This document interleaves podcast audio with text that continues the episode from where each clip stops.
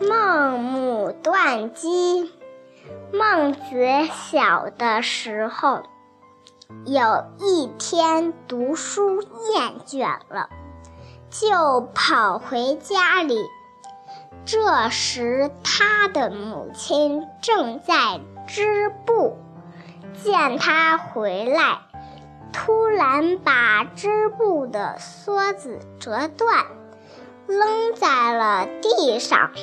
孟子很奇怪，就问母亲为什么发火。母亲说：“织布要一寸寸的织，才能织成。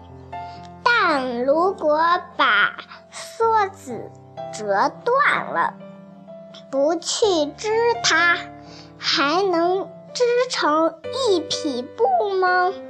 你的学业也一样啊！你还没有学成就厌倦了。什么时候才能成为有用之才呢？孟子听了母亲的教诲，恍然大悟，从此发奋学习。终于成为一代大师。